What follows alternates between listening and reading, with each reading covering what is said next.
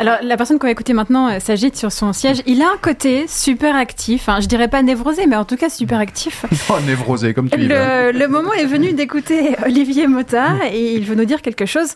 Alors, toi qui as un vieux fond anard et qui aime la science-fiction, je suis sûr que le sujet du jour t'a inspiré. Eh ben, carrément, oui. D'autant plus que votre hypothèse du jour est super déstabilisante.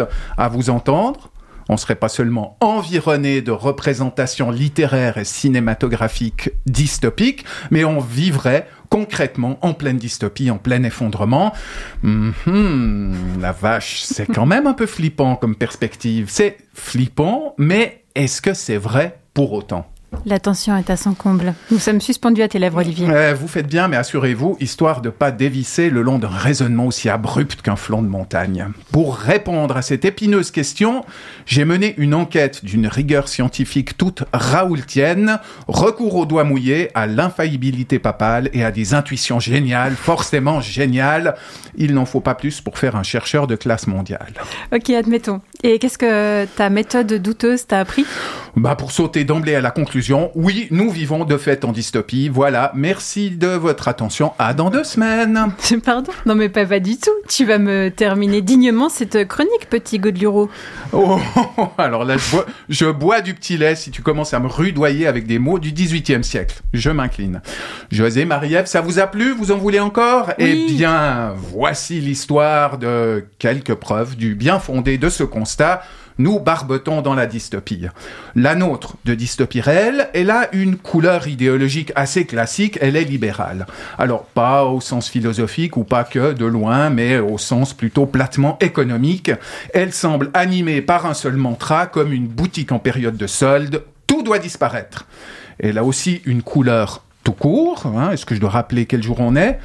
Ben, ben, ben oui, bien sûr, le noir, le black, euh, vendredi et pour tous les autres jours de toute notre vie. Bien. Notre dystopie réelle a également ses totems. Par exemple, les caisses à parlotte, introduites récemment par une fameuse marque de supermarché.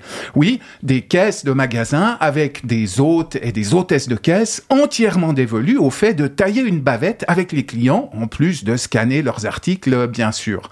Des caissiers hommes de compagnie, en somme. Alors, j'en parlais l'autre jour avec mon boucher confesseur, cassant au passage les noix des 14 clients dans la file derrière moi. Je lui disais à mon boucher, c'est quand même symptomatique du désespoir existentiel le plus abyssal que de vouloir aller confesser ses péchés en même temps que tu achètes une entrecôte, non? C'est pas la preuve d'un manque atroce d'interaction sociale? Mais si, bien sûr que si. J'ai d'ailleurs personnellement compris à quel point on déconnait collectivement quand j'ai demandé à mon psy s'il pouvait pas me dealer un rumsteak, évidemment, il a tiqué, vu qu'il n'est pas psy boucher, mais psy coach en bonheur, et qui vend des séminaires ou un accompagnement individuel, mais pas de la bidoche. Notre dystopie réelle a aussi ses outils de contrôle et son credo particulier. Le credo, il est simple, tous à poil. Oh, pas au sens littéral, José rêve pas, moi j'aurais préféré, mais bon. En guise d'illustration, songez aux émissions de télé-réalité qui réalisent le rêve carcéral de Jérémy Bentham au XVIIIe siècle, la prison panoptique, la prison parfaite où les détenus ne peuvent pas échapper un seul instant au regard de leur geôlier tous à poil, tous transparents, grâce aux mailles serrées des filets médiatiques et numériques. C'est pas pour dire, et c'est pas pour dire, et d'ailleurs José en a parlé, mais comparé à Google et consorts, qui nous connaissent bientôt mieux que nos parents ou nos crushs, Big Brother jouait petit bras. Quoi d'autre? Bah, Ceci, par exemple, notre dystopie a également son ou sa langue et elle peut se prévaloir d'un rapport à la vérité qui rappelle la double pensée décrite par Orwell. Si un énoncé comme Well, ma défaite aux élections présidentielles, c'est une victoire en fait. Et allez les gars, envahissez le Capitole.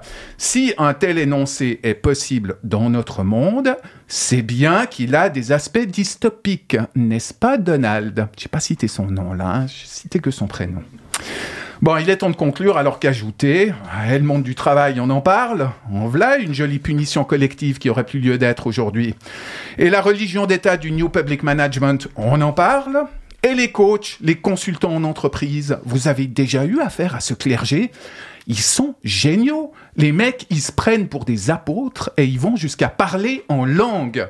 Alors, ils, ils parlent pas en hébreu ou en araméen, hein, mais c'est plutôt par acronyme pour euh, vendre leur, euh, leur méthode à la noix et surtout pour cacher la fausse pélagique de leur inculture et de leur absence d'originalité. Ok, je vous laisse pour de bon cette fois-ci et oubliez pas, tout doit disparaître, pardon, tout va disparaître, mais en attendant, il y a moins 50% sur les écrans plats au rayon miroir, mon beau miroir, donc profitez